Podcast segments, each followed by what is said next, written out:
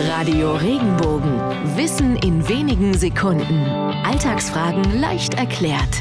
Warum ziehen wir den kürzeren, wenn wir mal Pech haben? Früher gab es bei strittigen Rechtsfragen oft Verfahren zur Auslosung eines Urteils, wie das Würfeln oder das Abzählen der Knoten eines Gras- oder Strohhalms. Bei dieser Redensart haben streitende Parteien jeweils einen von mehreren Grashalmen gezogen, wobei die mit dem längeren Halm gewonnen und die Partei, die den kürzeren zog, verloren hatte. Dieses Urteil wurde als Gottesurteil gesehen und akzeptiert.